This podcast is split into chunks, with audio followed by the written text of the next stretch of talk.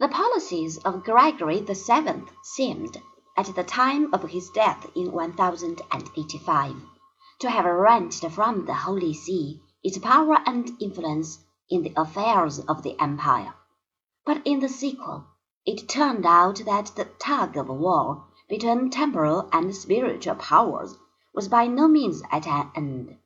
Indeed, the papacy had not yet reached the summit of its political career. In the meantime, the Vicar of God found his authority in matters spiritual enhanced by the support of the rising cities of Lombardy, while the Crusades at first strengthened his prestige. The struggle over investitures was resumed by Pope Urban II. from 1088 to 1099, who once more arrogated these rights to himself.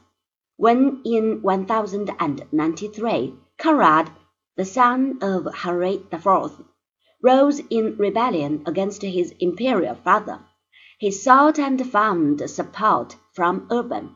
The northern cities were favorably disposed towards the Pope, so that the whole of Lombardy was easily conquered.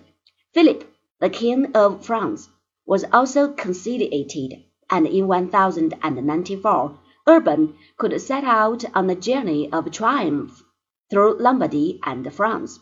There, at the Council of Clermont, in the following year, he preached the first crusade.